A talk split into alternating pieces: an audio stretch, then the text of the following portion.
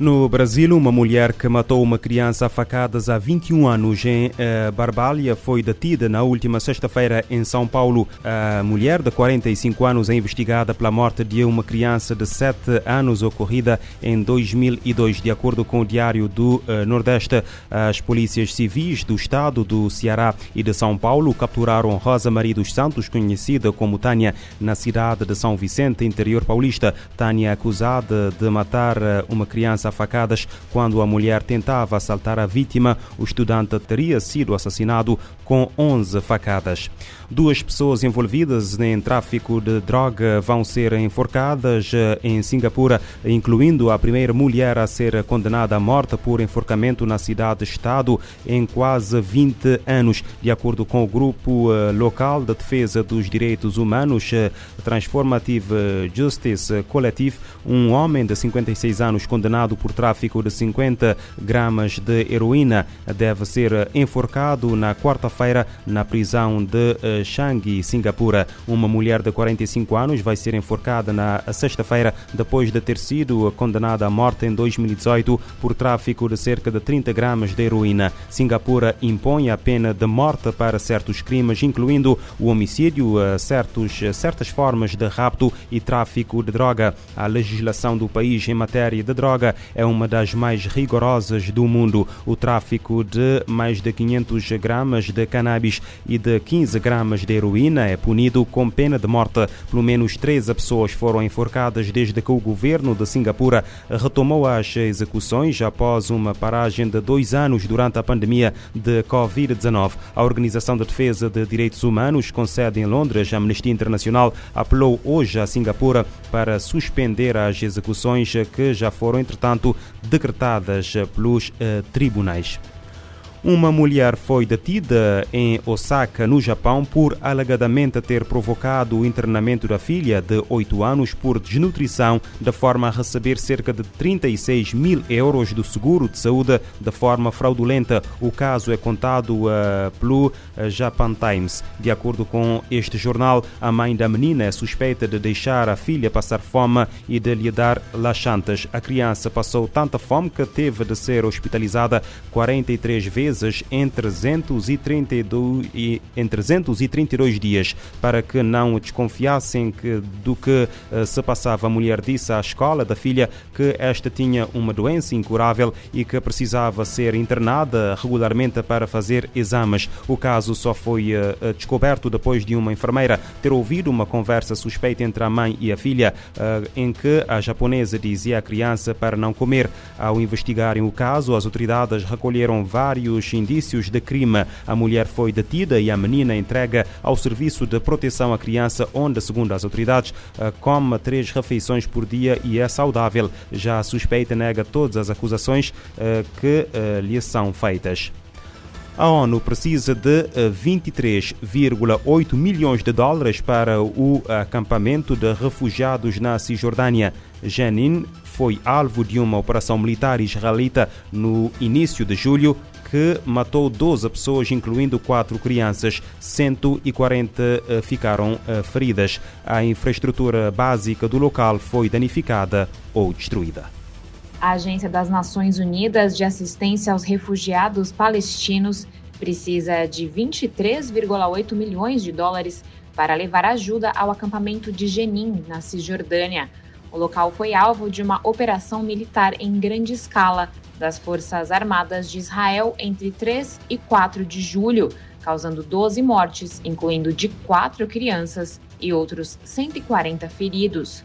O campo de Jenin abriga cerca de 24 mil pessoas.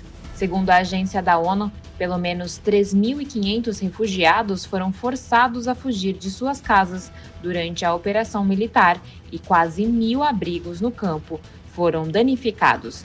A infraestrutura sofreu danos extensos. Ao todo, 9 quilômetros de redes de água e esgoto e quase 4 quilômetros de estrada foram destruídas.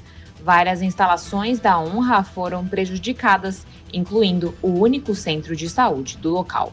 Da ONU News em Nova York, Mayra Lopes. O diretor da Agência das Nações Unidas de Assistência aos Refugiados eh, Palestinos na Cisjordânia afirma que a agência vai precisar de apoio para restaurar os serviços básicos no campo de eh, Jenin.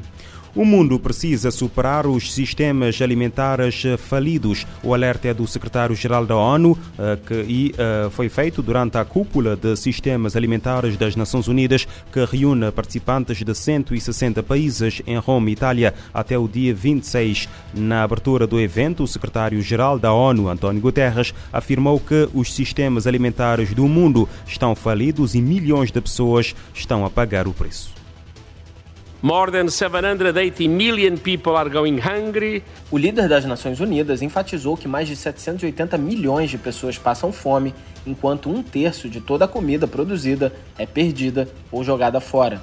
Ele sublinhou também que mais de 3 bilhões de pessoas não têm condições de bancar uma dieta saudável.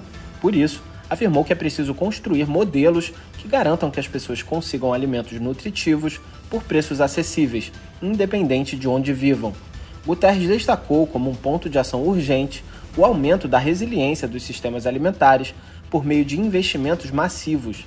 Ele lembrou que a fome crônica está crescendo justamente em regiões onde os sistemas alimentares são subfinanciados, como Caribe, Ásia Ocidental e todas as sub-regiões da África.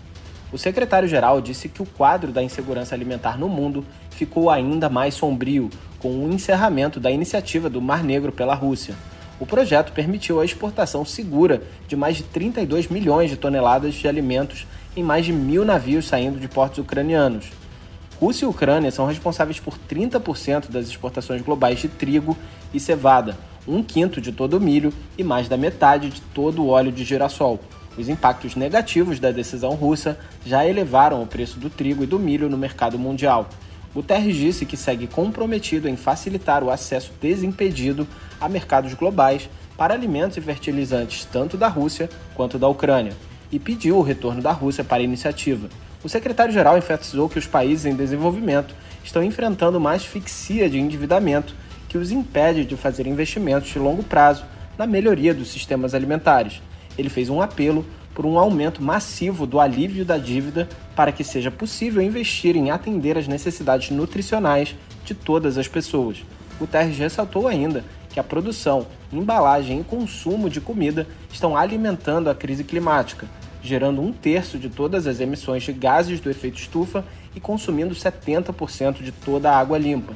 Para ele, a transformação dos sistemas alimentares precisa focar em reduzir as emissões de carbono e limitar o aquecimento global a 1,5 graus Celsius, inclusive em logística de transporte. Da ONU News em Nova York, Felipe de Carvalho. Na cúpula de sistemas alimentares com mais de 20 chefes de Estado, o líder da ONU propõe investimentos em moldes mais resilientes. Guterres aponta reflexos da saída da Rússia da iniciativa do Mar Negro e da asfixia da dívida em países em desenvolvimento na insegurança alimentar global.